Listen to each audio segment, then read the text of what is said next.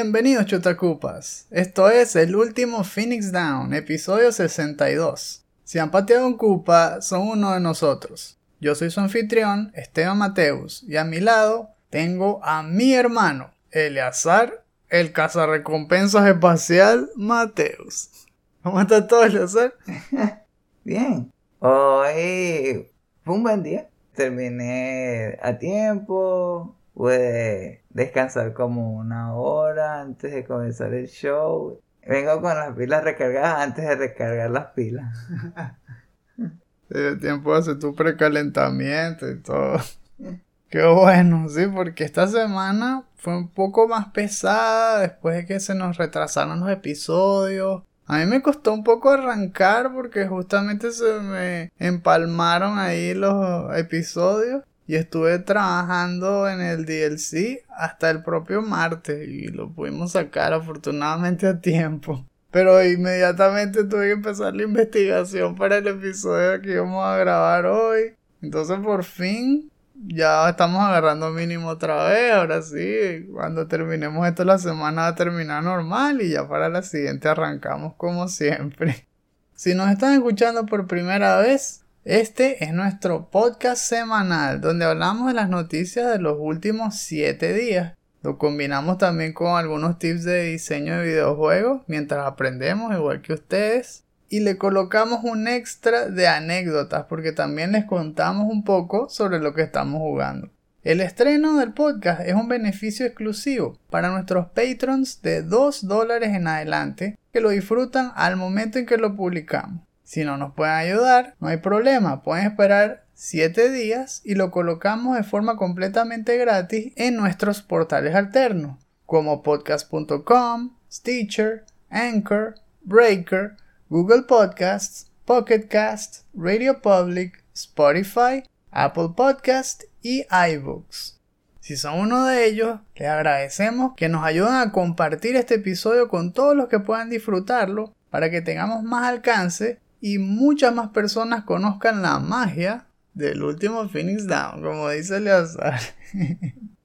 El capítulo pasado se nos había olvidado decirlo, pero ya cumplimos años. Llevamos un año en Patreon. Ha sido un año de bastante trabajo. Hemos creado un montón de contenido y, y yo he quedado bastante satisfecho con la calidad. Claro, me gustaría subirla aún más. Pero, uff, me he divertido un montón todo lo que hemos contado, los nuevos podcasts que creamos. Me gustó especialmente lo que hicimos con los DLC. Que nuevamente, si tienen la duda de si probarlo o no, yo les recomiendo que lo hagan porque es una experiencia totalmente diferente a este programa. Es como un paseo que hacemos por los recuerdos, muy gratificante. Me encantó desde el primer formato que hicimos conversando, casi que free flow de pura memoria a después convertirlo en un programa enfocado en un solo juego porque me, me pareció que se centraba mucho más en el tópico y nos daba la oportunidad de ampliarlo. Y aún así nos quedábamos cortos porque en los primeros episodios eran temas amplios y teníamos que hablar rápido rápido de cada juego porque si no nos daba el tiempo entonces dijimos, no, vamos a hacerlo de un solo juego. Y aún así no nos da tiempo. Pero súper divertido. No sé qué, qué es lo más divertido que te ha parecido en este año de Patreon que hemos tenido. De lo más divertido, como tiene que ver con Chutacupa, me pareció editar el, el comienzo y el final del Game Snack. Que es la primera vez que usaba Premiere y me gustó al fin aprender la herramienta y hacer esas animaciones como Sonic, como la introducción de Sonic. y después poner al final lo que, lo que acordamos después y poner el game over de las tortugas. Todo como coincidía con la música, me gustó eso. También como espectador me ha gustado mucho escuchar los DLC y agarrar esa taza de chocolate caliente y comer las galletas. Por eso es 100% recomendado por mí porque yo soy casi que el fan número uno de ese show. es una experiencia bastante gratificante, sobre todo si uno ya lo jugó, que si de niño. Si uno quiere usar ese show para revivir buenos momentos, es ideal. Porque están los sonidos tal cual como vienen del videojuego. En el momento que los decimos, está la música. Entramos en detalle a hablar sobre quiénes hicieron realidad esas obras maestras. En verdad que vale la pena tenerlo coleccionado en alguna parte. Eso lo hicimos justamente pensando en lo que nos pasa a veces a nosotros, que tenemos ganas de jugar algo de los clásicos, pero no nos da tiempo porque estamos trabajando, estamos haciendo otra cosa. Y esta es una opción de no dejar de pensar en ese juego mientras seguimos trabajando. Por ejemplo, yo escucho ese tipo de podcast mientras hago mis diseños, ya sea de la merch, de logos, de branding, mientras investigo y no estoy jugando, pero estoy recordándolo y es igual de agradable. Por lo menos a nosotros nos encantó grabar todos y cada uno de los episodios. Si nos están escuchando por primera vez, espero que también les estén sacando provecho y que se entretengan. Y bien, eh, en nuestro primer año sí, no tuvimos tantos seguidores como pensábamos. Eh, saludos, por cierto, a Miguel, nuestro Patreon número uno. irá cambiando, ¿no? Esto irá evolucionando, nos iremos adaptando. Esperemos que tengamos mayor recibimiento en los próximos años y veremos a dónde llevamos a Chutacu. Creo que ya es hora que entonces vayamos arrancando con el episodio. Va a estar interesante. Charlaremos un poco sobre la polémica del estreno de Metroid Dread, que muchos lo aman, algunos lo critican. Y también sobre una entrevista que le hicieron a Jim Ryan, donde contó un poco sobre el futuro de PlayStation. Vayan poniéndose cómodos, ya es fin de semana, está haciendo un poco de frío, así que abríguense bien, pónganse los audífonos y suban el volumen relájense porque es hora de hablar sobre videojuegos.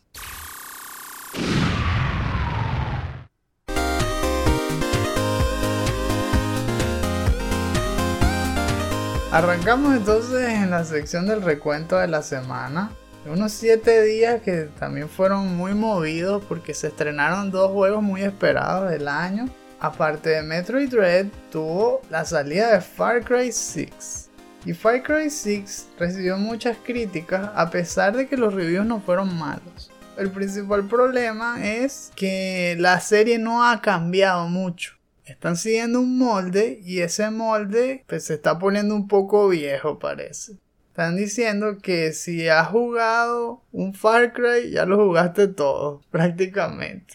Siguen siempre el mismo patrón de las misiones o incluso el gameplay la forma en que tienes que tratar de despejar el mapa, invadir eh, los fortress. Y entonces los veteranos son justamente los que se están cansando. Es decir, si uno nunca ha jugado Far Cry o nada más jugaste, qué sé yo, el 3 y luego saltas al 6, lo puedes disfrutar más porque no tienes ese desgaste, ¿no? De años y años jugando siempre lo mismo.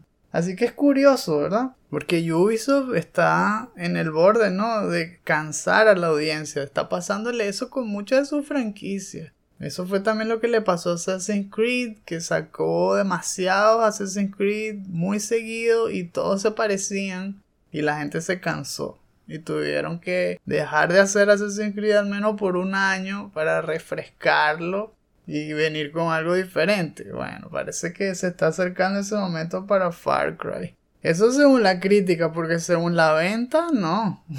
Como era de esperar, estuvo el número uno en ventas, al menos registrado en Reino Unido, que son los que últimamente muestran más las estadísticas, ¿no? De lo de las NPD. Si solo se basan en las ventas, van a seguir con lo mismo. Far Cry 7 va a seguir la misma plantilla y la gente se picará, pero todo el mundo lo va a comprar. La otra noticia que vimos así, que llamó la atención, fue que hackearon Twitch y lo hackearon feo porque sacaron como 126 gigas de información y publicaron todo eso en la página esta 4chan, incluyendo código incluyendo cifras de cuánto ganaba la gente en Twitch. montón de cosas que fueron hablándose poco a poco durante la semana. Hasta en el código se ve quiénes tienen privilegios y quiénes no para que no los bloqueen. Wow. Lo que más temía la gente era que hubiesen robado también información confidencial de los usuarios, de tarjetas de crédito, password y tal. Pareciera que no, pero igual recomendaron cambiar de password, así que si no se han enterado de eso, cambien el password por si acaso. Y por último, que Biomutant ahora es parte del roster de los juegos Free Trials de PlayStation 5 durante el resto del mes. Es decir, tienen hasta el 28 de octubre para darle al botón y ver el icono de Biomutant y no jugarlo porque los 5 horas se pasan desde el momento en que empiezas a descargar.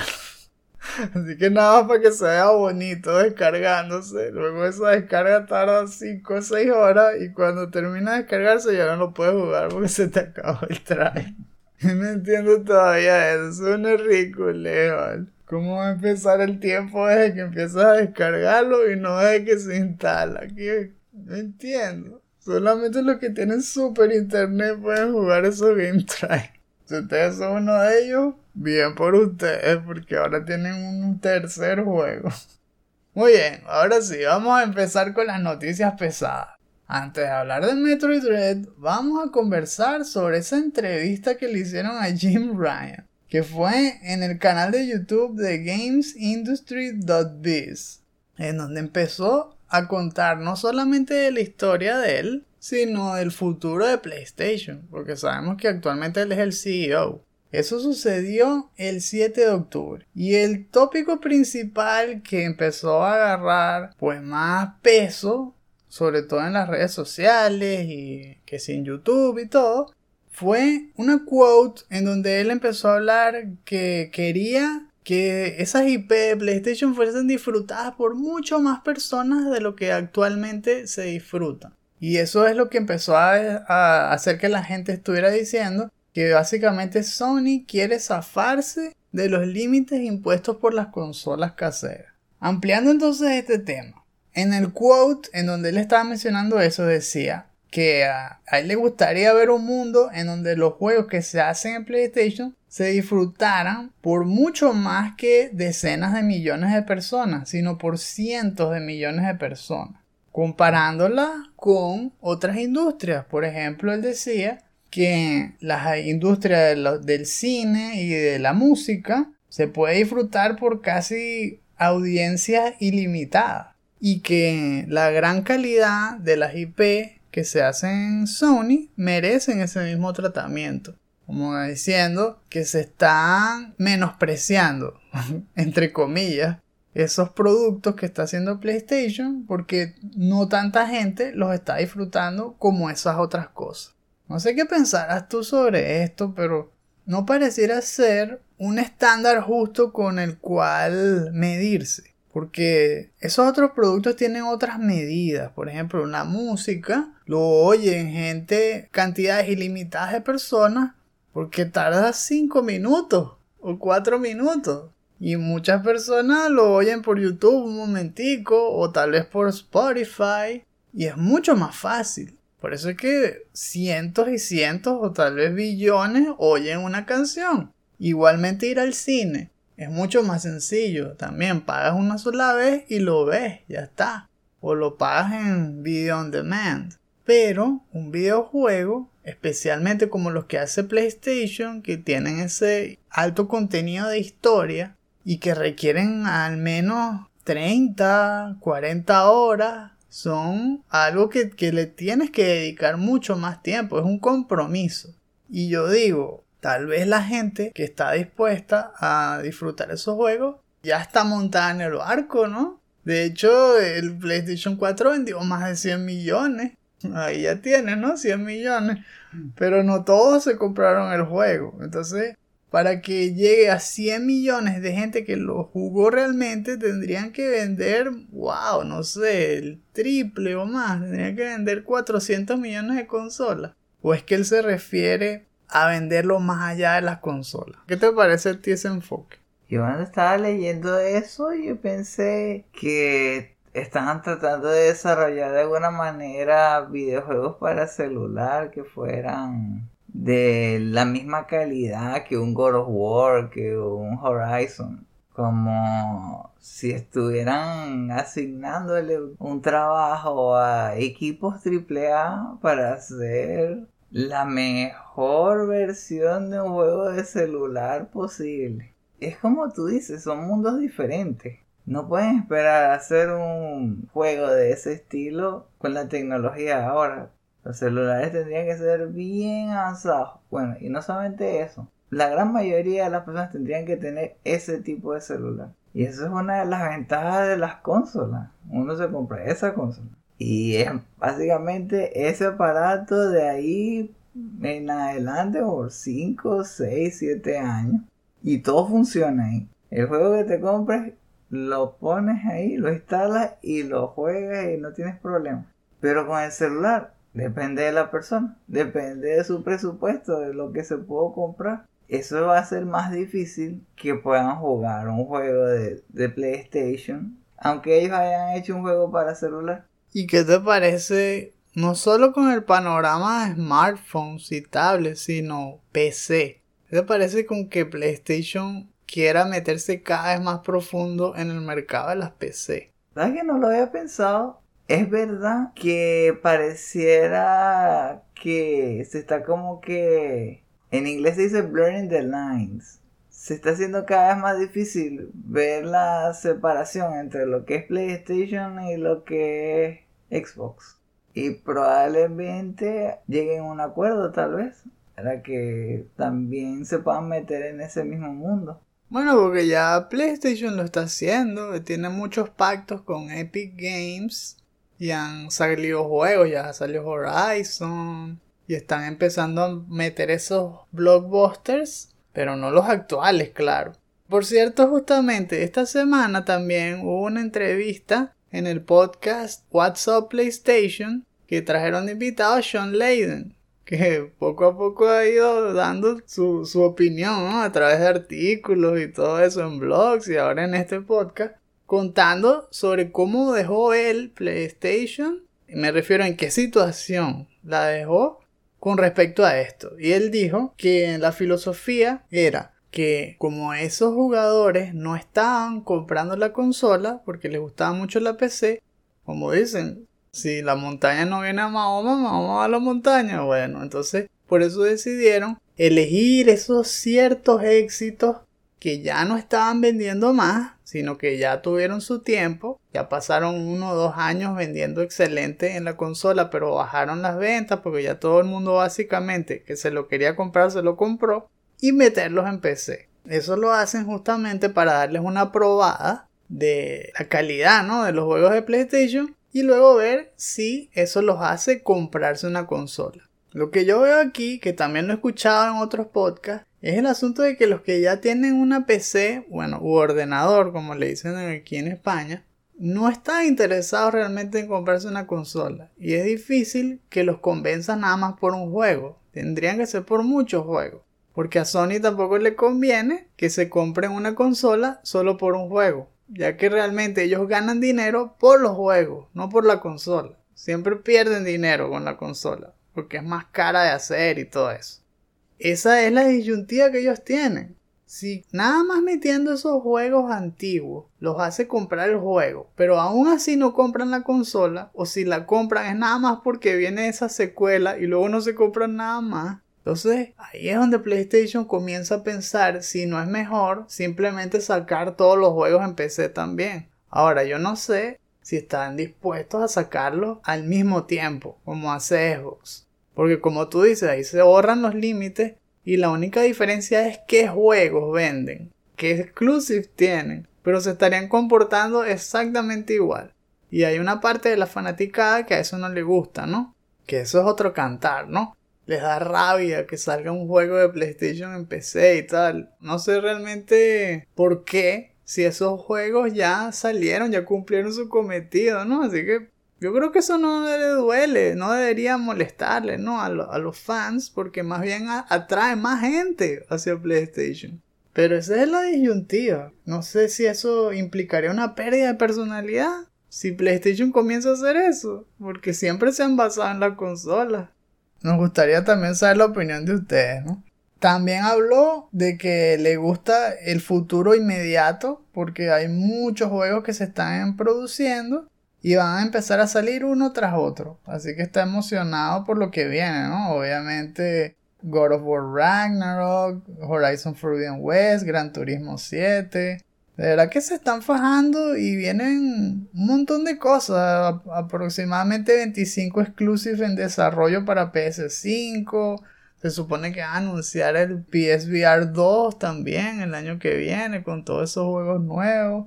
Es emocionante. Yo creo que está subiendo PlayStation. Le costó arrancar. Estuvo todo el problema de la pandemia pero vienen fuertes. Y ahora eh, veremos, ¿no? Con la adquisición de los estudios este de Nixes, que está justamente hecho para traer juegos de consola a PC, parece que lo vamos a ver con cada vez más frecuencia. Y lo último que vimos de Sony fue lo del anuncio de este rápido de que quitaron las opciones de pago con tarjeta PayPal en PlayStation 3 y PS Vita para que uno no pudiese comprar esos juegos clásicos de esa manera. Ahora solo con las gift cards. Eso es bueno y malo. Bueno porque significa que están reduciendo costos. Y tal vez esa es la mejor forma de hacer que esa tienda perdure por más tiempo. Simplificando el sistema para que haya menos gente haciéndole mantenimiento y tal. Y lo malo, bueno, obviamente que es más incómodo, ya no puedes usar tu tarjeta de débito y eso, pero yo digo, si esto es lo que le da oxígeno y te da más tiempo para ahorrar y comprarte esas tarjeticas y comprarte los clásicos, que lo hagan. Con tal de que no los quiten y le den un machetazo. Porque eso sí iría en contra. Por un lado diciendo que quieren que cientos de millones jueguen su juego y por otro van y, matan la tienda donde lo venden. No puede ser. Y bueno, en la siguiente noticia quería conversar un ratico nada más sobre qué les parece toda esta polémica que ha salido con los reviews de Metroid Red. Esto comenzó por supuesto el 8 de octubre, cuando se estrenó el juego, que si no lo saben, pues fue desarrollado como un conjunto entre Nintendo y Mercury Steam, que es el estudio español que se ocupó de hacer Samus Returns, que a su vez es un remake de Metroid 2 de Game Boy y que también hicieron otros juegos, ¿no? Como los de Castlevania, Lords of Shadow y todo eso, ¿no? Parece mentira. El publisher fue Nintendo y el juego ha sido muy bien recibido en general. La crítica lo ama. En Metacritic tiene un Metascore de 89 y el score de la gente es de 8.7, o sea que está a la par, va, casi que unánime. En los reviews individuales está Game Informer, IGN poniéndole 9, 9, Nintendo Life nota perfecta, le puso 10. Video Game Chronicle 5 sobre 5. Yo creo que el más bajo fue GameSpot, que le puso 8. Hasta Eurogamer le dio Essential. Y en las publicaciones en español también le pusieron puros 9. Que si Mary Vandal, hobby consolas, áreas jugones, todos le pusieron 9, 9.1, 90 sobre 100. Es decir, en general a la gente le encantó el juego. Ahora, ¿por qué yo vi polémica? Porque como siempre, pues en redes sociales se empiezan a ver esos grupos que eh, aparentemente son una minoría, pero que suenan muy duro, criticando varias cosas. Una, el precio. Dicen que ese juego ni de casualidad debe costar 60. Y de hecho empezó una tendencia por un par de días que decía que Metroid 60 dólares versus y otra cosa que la gente considerara que valía más que Metroid. Entre eso ponían que si juegos de PlayStation 4, otros juegos de la misma consola, algunos hasta comparándolo con cosas que costaran menos, que si Shovel Knight, Hollow Knight, cosas así. Eso entra dentro de otro saco, ¿no? Para mí es importante que se sepa la diferencia entre precio y valor. Precio es lo que un producto cuesta, basado completamente en algo objetivo. Es decir, cuánto te tardó en hacerlo, cuál fue el costo de producción y sacas la cuenta y tal, y bueno, el precio es tanto. Pero aquí estamos hablando de valor. Y valor es subjetivo. Porque cada persona le da un valor distinto a las cosas. ¿A qué me refiero? Que las decisiones de comprar algo casi nunca tienen que ver con la lógica.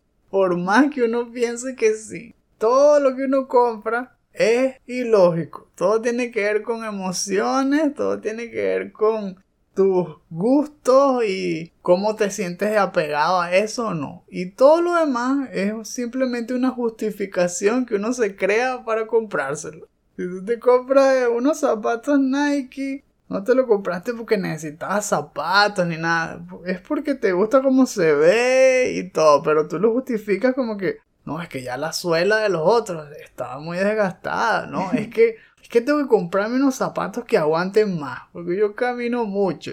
No, no, es, porque te encanta la marca. Bueno, y esto también tiene que ver con los videojuegos y con cualquier otra cosa. El valor es algo muy interesante de discutir siempre. Por ejemplo, no es lo mismo comprarse, qué sé yo, una hamburguesa de Burger King que te cueste 2 euros y que te la compres ahora, hoy en día, en plena ciudad, un, un almuerzo mientras sales del trabajo, a que tú estés en el desierto y lleves tres días sin comer y te digan para ti cuánto vale esta hamburguesa. Bueno, tú pagarías 500 dólares por esa hamburguesa, seguro. Y eso es justamente valor. Ahora, no estamos hablando de cambios tan extremos, pero eso tiene que ver con esto, con la apreciación del juego. Entonces, la mayoría de las personas que les ha encantado son fanáticos de la serie que siempre se ha considerado como una serie niche, es decir, una serie de culto que realmente no vende mucho, pero es famosa. Es decir, hay más gente que ha usado a Samu en Super Smash que en los propios juegos. La gente casi no se compró los anteriores. Super Metroid no vendió tanto. Metroid Prime tampoco. No vendieron tanto como uno cree. Porque el juego es una bestialidad, son juegazos y los que lo conocemos nos encantan, pero la realidad es eso, no, tuvieron tanto arrastre. La diferencia es que Metroid Dread ha tenido un gran empuje de marketing y ahora con esta consola además el Switch que ha tenido tanta penetración en el público, se ha vendido y hay tanta gente con Switch y Nintendo empujó ese marketing. Ahora un montón de gente que nunca ha jugado Metroid lo está jugando. Y en general les ha gustado. Pero vimos también un episodio con el famoso desarrollador David Jaffe, que trajo unas preguntas muy curiosas a la palestra. David Jaffe, si no lo conocen por nombre, es el desarrollador del primer God of War, es decir, del de PlayStation 2. Y él tuvo una serie de videos que puso en su canal de YouTube a partir de, digamos, el 9, 10, 11 de octubre, donde mostró unas escenas de su gameplay en donde dijo que se, se hartó el juego y que lo casi que lo borró y no lo quiso seguir jugando. Que fue una sección en el mapa de Artaria, si ya han jugado el juego. Si no, igual lo pueden buscar por Google facilito en donde hay un cuarto donde él se quedó atoradísimo. Y que resulta que la solución era disparar hacia el techo, porque era una escena donde se veían dos pasillos divididos por una pared delgada y no había ningún indicio de que había que dispararle al techo. Él mató al enemigo que estaba ahí, pasó por alto todo, se quedó atorado y no sabía qué hacer por un montón de tiempo hasta que investigó y supo que había que destruir esa pared. Bueno, todo eso comenzó todo un revuelo cuando él empezó a criticar eso. Los fans cayéndole a, dislikes a sus videos y él, en vez de parar, hacía otro video más. Otra vez con un montón de dislikes y hacía otro más probando su punto. ¿Qué te pareció el enfoque de David Jaffe? Hablando de que te parece mal diseño de videojuegos que Metroid le exija a los jugadores que sepan que tienen que caerle a tiros al techo y a las paredes y a todo para poder avanzar. No sé si es mal diseño, porque la otra vez me has comentado todos los elementos que trataron de incorporar en esa escena en particular para que las personas no se atoraran. Indicadores de, qué hacer si uno se encuentra en un lugar cerrado, hablando de disparar a todas partes. Y es, es verdad, uno sabe más sobre eso si ha jugado los juegos anteriores, porque sobre todo en Super Metroid, esa era la manera de avanzar. Te da una nueva habilidad, tenías un escáner, tenías una nueva manera de moverte por la etapa. Bueno, tenías que ir a todos los cuartos y probar esa habilidad en cada centímetro, cada píxel de ese cuarto. Y esa era la manera de avanzar. Era lento, pero esa era la manera. Y me imagino que para ir un poco más allá, lo útil es crear un mapa personal. Es lo más sano. Porque los juegos de Nintendo son así. Es que son así. Y Zelda, sobre todo en 3DS o en DSi, llega hasta el punto de dejarte rayar sobre el mapa y que eso se grabara para que tú tuvieras ese recordatorio. Creo que en la era del Nintendo hasta a veces ediciones especiales te dan tu propio mapa para que tú puedas rayarlo. Sí. Esa es la idea y no entiendo por qué, pero Jaffe no sabía sobre eso y se atoró de la peor manera. Me ha pasado varias veces, sobre todo con juegos de Zelda, que sí, no tengo ninguna otra opción más que buscarlo por internet porque no entiendo llego a esa parte y no, no llego a pensar en lo que los diseñadores agregaron en esa etapa para que yo me diera cuenta de qué tenía que hacer. No, me daba cuenta era leyéndolo de otra persona por internet. Eh, por ejemplo, me pasó con Wind Waker. Llegó un punto donde hasta consideré ver si iba a seguir jugando o no. Tal, tal cual me pasó como, como Jaffe en la parte del árbol, el Deku Tree que llegaba un momento que uno lo conocía, después de subir tan alto en esa isla hasta llegar a, a la cueva del árbol, y no conseguía hacer que Link lo despertara. Y yo pensaba que había probado de todo y no entendía por qué no. ¿Por qué no funcionaba? Usé todas mis armas, pensé en, en recorrer toda la etapa, en ver si faltaba algo. Y, y la solución era simple hacerlo del, del roll y pegarle al árbol. No sé por qué no se me ocurrió, pero esa era la solución. Y yo creo que pensando en un juego como Metroid, probablemente un jugador de ese tipo de juegos se hubiera dado cuenta porque estaría dando vueltas y pegándose cabezazos con toda la etapa. Sí, es verdad. En cuanto a, a la parte de Jaffe, bueno, yo siempre respeto mucho su opinión porque me parece que Siempre habla con fundamento. Me gusta también cómo habla con las personas. Porque a pesar de los tweets que él pone que se ven como abrasivos y todo, si ustedes ven su stream y lo escuchan, escuchan su podcast, se dan cuenta que él realmente está muy abierto a la conversación. Es decir, no interrumpe a la gente, los escucha hasta el final, luego hace su argumento. Él habla con fundamento, pues habla con lógica. Y me gustó al menos la propuesta que hizo. Es decir, no estoy de acuerdo con que fue mal diseño en sí. El juego, de hecho, ha recibido mucho, muchas felicitaciones en las reseñas. Dicen que trae todo lo, antiguo de Metroid, pero lo mejora. Que los controles son de lo mejor de la serie, que el pacing está muy bien hecho, es muy satisfactorio, el orden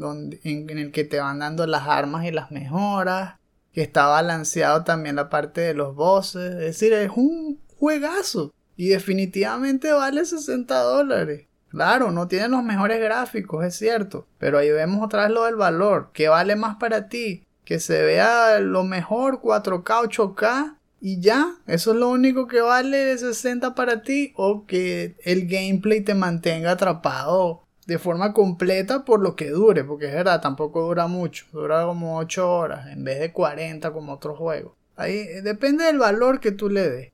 Pero en cuanto a la parte del diseño, me pareció apasionante porque si lo vemos más allá que unos jugadores, si lo vemos como diseñadores, él tiene un punto. En el sentido de que si le estás exigiendo a un jugador que haya jugado a juro los otros de la serie para que entienda cómo se juega este, ahí hay un problema. puede ser que se estén arrastrando defectos de los anteriores por pura nostalgia. Y esas cosas sí valen la pena darle una pulidita y acomodarlos para la gente que lo está jugando por primera vez. Así como tú crees que tienes todo cubierto, siempre hay alguien que no lo entiende. Por más lógico que tú crees que hiciste esa sección del juego, vale la pena ponerlo a prueba para detectar este tipo de cosas y acomodar la experiencia y que sea sin ningún tipo de error.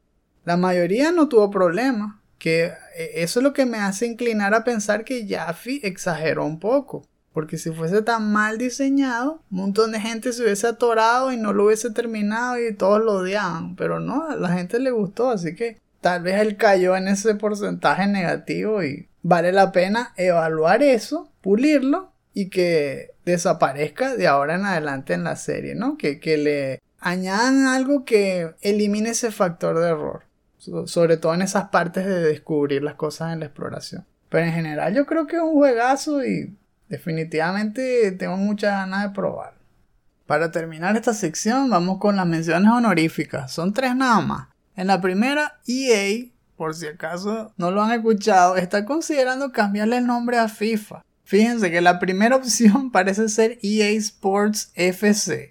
Según reporta Polygon, que descubrió el registro de este nombre tanto en Reino Unido como en Europa. Parece que eso es un plan B que tiene la compañía porque el precio que le pide la FIFA para licenciar el nombre es altísimo. Y como que ya no tienen ganas de seguirle pagando. Entonces, si llegan a cambiarle el nombre por este, que por esto se escucha súper genérico, no, no, no se fajaron en nada.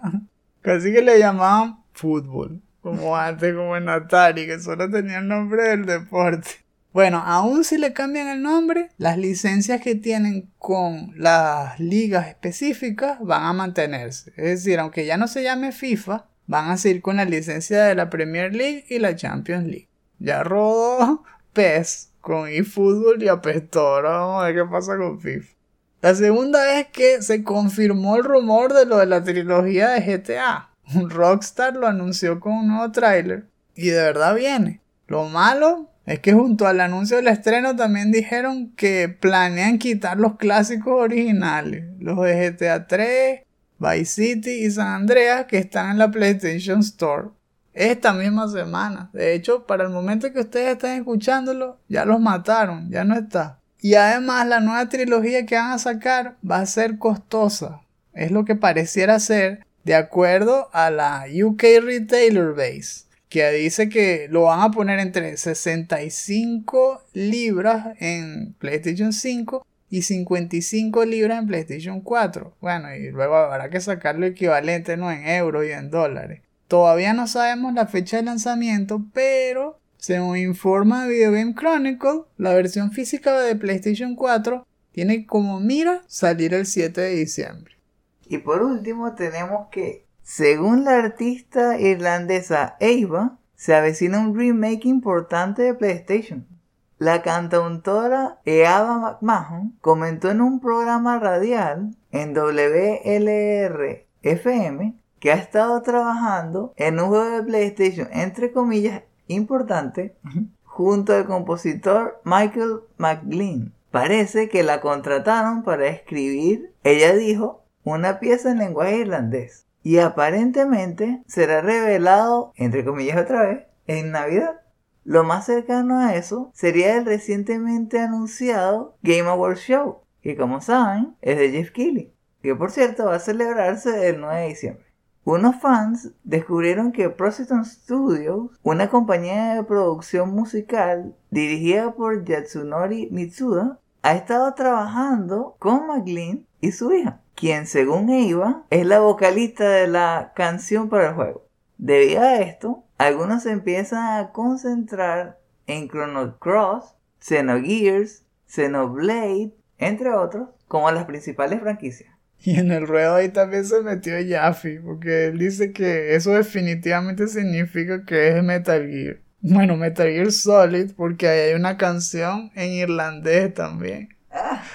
Así que no se sabe. Muchos dicen que más bien es o Chrono Cross o Xenogears, porque Xenoblade no puede ser un remake, eso salió hace poco para Switch. Así que queda o Chrono Cross, que ha sonado mucho últimamente, o Xenogears. Xenogears sería más la sorpresa, pero por lo visto, como que es Chrono Cross. Tendremos que esperar a esa Navidad adelantada, porque en vez del 25, como que va a ser el 9 de diciembre. It's quiet. Too quiet.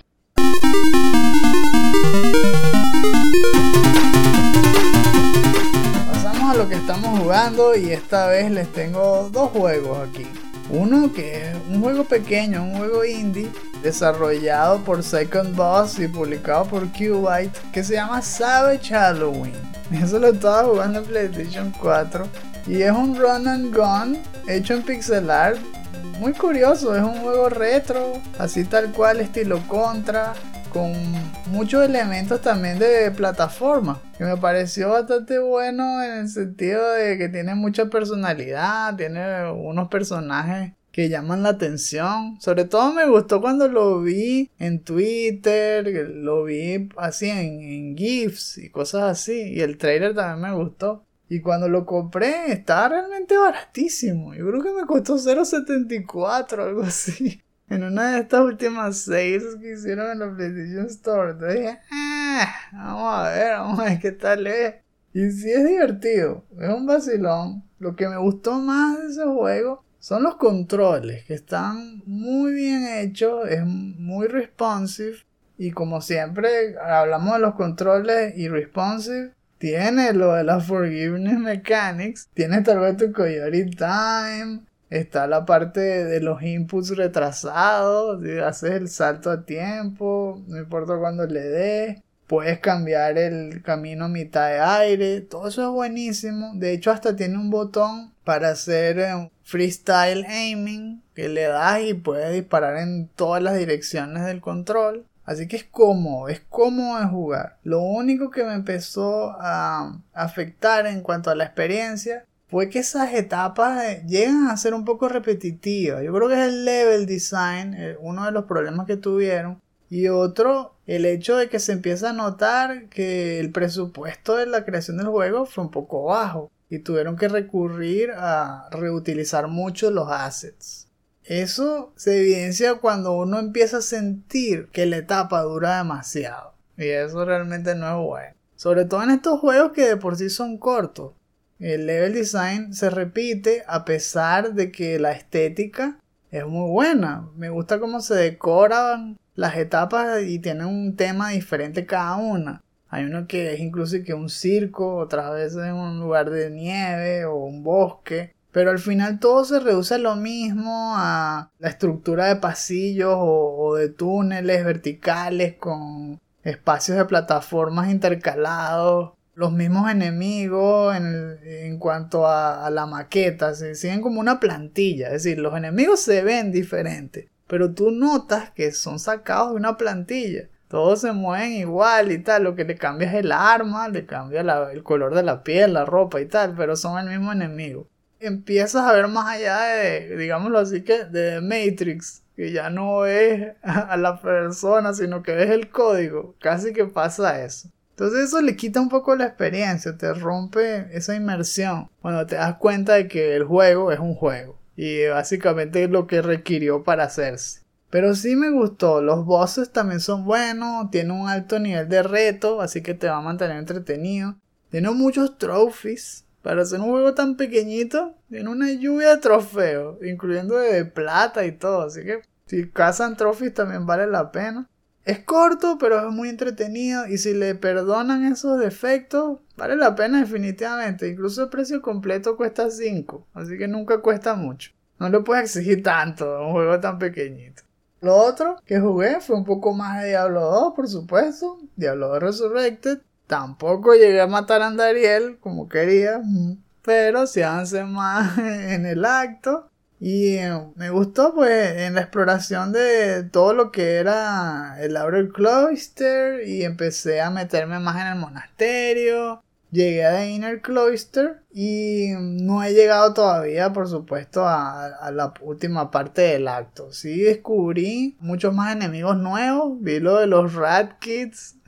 Que se ven buenísimos ahora en HD. Eso es lo que más me gusta de, de este playthrough que estoy haciendo. Redescubrir Diablo. Todas esas cosas buenas que me gustaban. Sobre todo disfrutando el diseño de los enemigos y los efectos.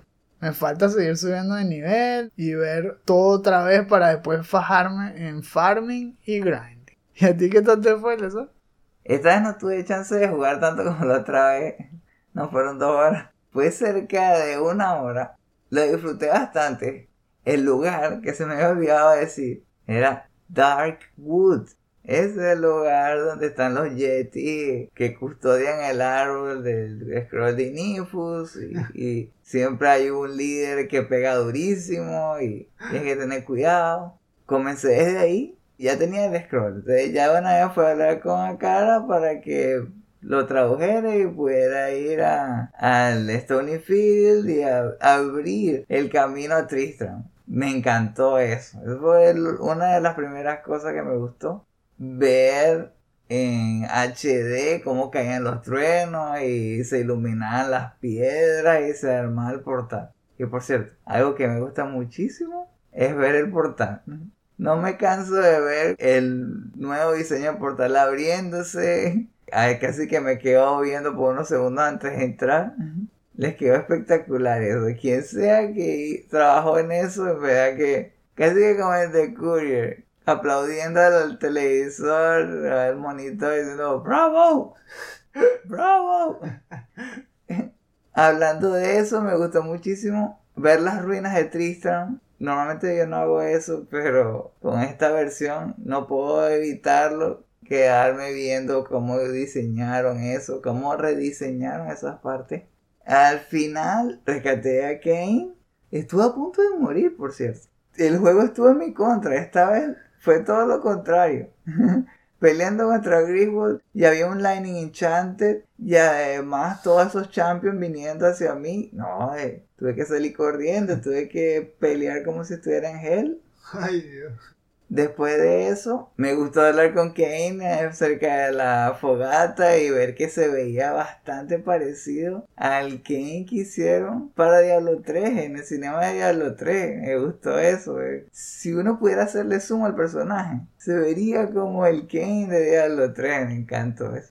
Al final llegué a vencer a la Countess. Algo que quería hacer era ver más en detalle el cuarto de la condesa.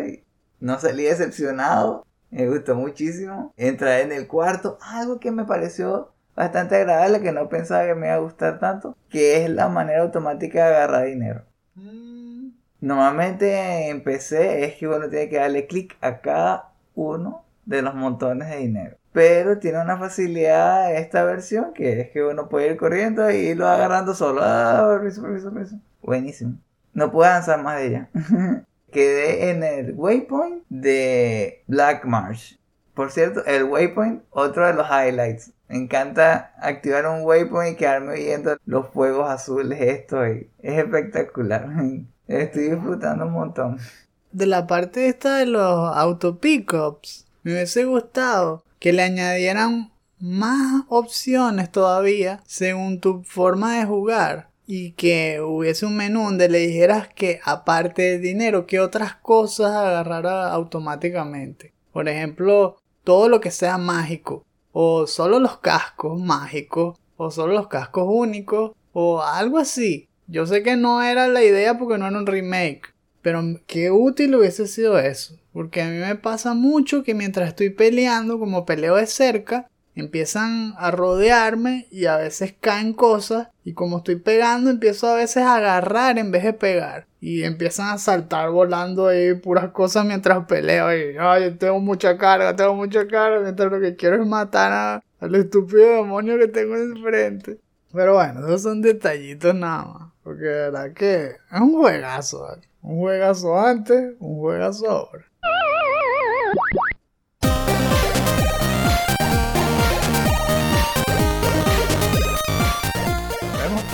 Por todos los recovecos de este planeta, pero estamos cerca de irnos, ya estamos llegando a la nave. Solo que... ¡Se te olvidó! Porque esta es la sección de los shoutouts. En esta parte de nuestro programa les hacemos recomendaciones de algún tema que nos parezca interesante y que creamos que ustedes puedan usarlo como un tema de conversación con todos los que ustedes quieran, pero especialmente con los que les gusten los videojuegos. En esta ocasión les traigo un video de YouTube del canal Design Doc que se basa justamente en dar tips y análisis tanto de diseño gráfico como de diseño de videojuegos en general. Esta vez habló del tema de las secuelas. El video se llama How do you make a great sequel? Y me encantó, me pareció muy válido justamente para este episodio discutiendo lo que pasó con Metroid Dread. Él aquí habló de dos ejemplos de cómo se pueden hacer secuelas. Mencionó Psychonauts 2 de Double Fine y de Mini Motorways, que es de los creadores de Mini Metro. Él aquí plasma dos escenarios distintos. Uno en donde la compañía que está haciendo la secuela usa esta nueva entrega como un viaje al pasado para pulir o para incluir cosas que no pudieron hacer en el juego original. Y justamente ese pudiese ser el nuevo enfoque, ¿no? El de Metroid Dread, que es retomar esos elementos que gustaron y agarrar las cosas que no gustaron tanto y mejorarlas para hacer una secuela más exitosa. Eso fue lo que hicieron en Psychonauts 2 porque antes no tenían tanto presupuesto, porque fue en la era de PlayStation 2 y de Xbox, y entonces pudieron meterle más mechanics y mucho más calidad de lo que pudieron hacer antes, ¿no? En esta, con esta nueva generación y por eso terminaron con un juego tan bueno que tomaba lo bueno de antes, lo recapturaba y lo llevaba a límites que no se vieron, ¿no? y empujando la historia, empujando la jugabilidad. Y el otro enfoque, que fue el de Mini Motorways, es que como el juego anterior fue un paquete completo, no digamos perfecto, pero que contaba una historia que tuvo su, fin, su principio, su, su intermedio y su fin, entonces lo que quieren capturar es la esencia. No quieren repetir el juego, no quieren volver a hacer lo mismo, sino quieren que la gente sienta lo mismo que al jugar el anterior las mechanics tienen que ser lo suficientemente similares, pero con un tema totalmente diferente, para que vuelva a capturar al mismo grupo que le gustó el juego anterior. Es bastante bueno la discusión que él plantea aquí y la forma en que pone los ejemplos. Yo creo que les va a gustar, especialmente a los que estén diseñando sus juegos ahora, para que vean esas disyuntivas que se plantean cuando uno quiere hacer una seguidilla de un juego que ya tuvo éxito y ver cómo le hace sabor extra. Les voy a dejar el enlace en la descripción, espero que les guste. Por mi lado yo les traigo una posible solución a un problema que se presenta bastante en la industria de los videojuegos que es cómo uno se sobrepone a hacer crunch para terminar un videojuego y hacerlo efectivamente y básicamente no volverse loco en el intento. Lo comentaron en una charla de GEC que se llama Beating the Burnout, Finding Success Under Stress. Fue agradable porque todo rondaba alrededor de un moderador, un doctor. No tengo muy claro cómo se llamaba. ¿eh? Debe ser Pichirre. Era un apellido ah, eh, como italiano. Pero sabes que no lo mencionaron ni en la descripción del video. Entonces fue culpa de él. Yo creo.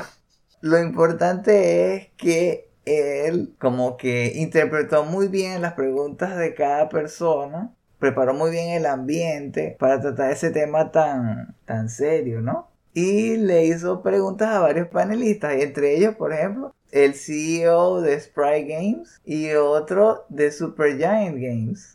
Me llamó bastante la atención porque tenían diferentes enfoques compañías pequeñas de 18 personas, compañías que no estaban atadas a una compañía gigante, que no tenían ese estrés.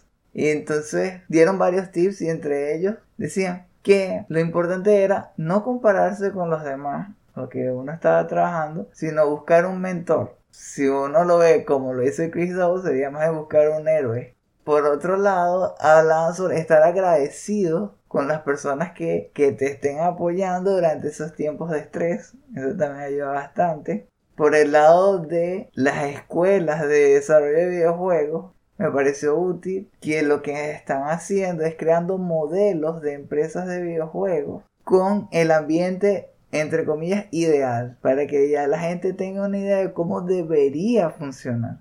Y también les enseñaba cómo hacer preguntas para que cuando llegue el momento de la entrevista sepan cómo indagar y ver si esa empresa es, si está muy enfocada al crunch y no está pendiente del bienestar de los desarrolladores. Si se escuchan latigazos, huyan. Entonces me pareció muy útil. Hay de esos tips muchos más era una hora y, me quedé entretenido escuchando, me pareció que aplica a también cualquier ambiente de trabajo que tenga que ver con software. Lo pensé también porque yo estuve en Crunch, entonces pensé, ah, cómo también yo lo aplico a, a mi trabajo. Y es verdad, lo del mentor funciona, porque el mentor te va a ayudar a encontrar atajos. Y con los atajos haces trabajo más rápido y gastas menos energía. Le vamos a dejar el enlace en la descripción. Lo eficiente para tranquilizar la mente. bueno, creo que eso es todo lo que tenemos para ustedes esta semana. Vamos a terminar de montarnos en la nave y que el azar nos lleve a casa.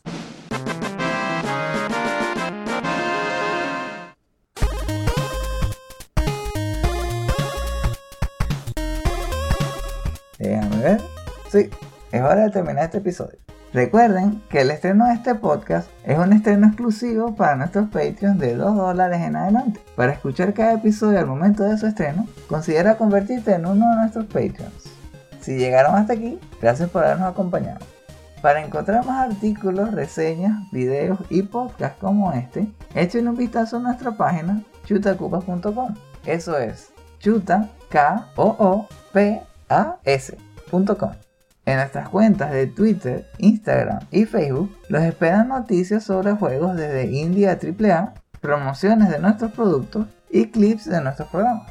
Los invitamos a seguir la conversación que tuvimos en este episodio, pero en la sección inferior. Nos gustaría saber, ¿piensan como Esteban que la dirección nueva que va a tomar PlayStation es el desarrollo de videojuegos para computadora o ordenador?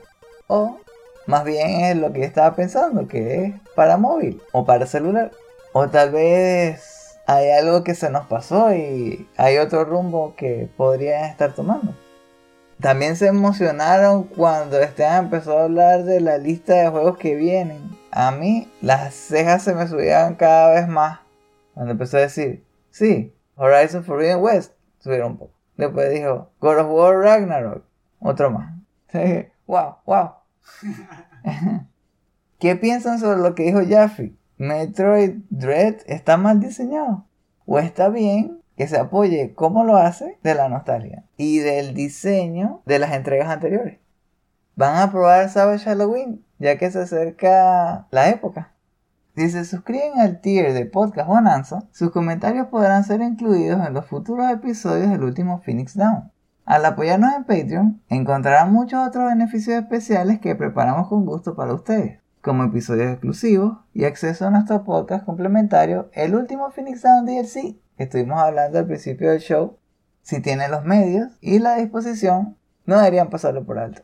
En los tiers aún más elevados, hasta podrán obtener su propio avatar HD personalizado, dibujado a mano por Esteban. Si quieren saber más, visiten nuestra página patreon.com slash chutacupas.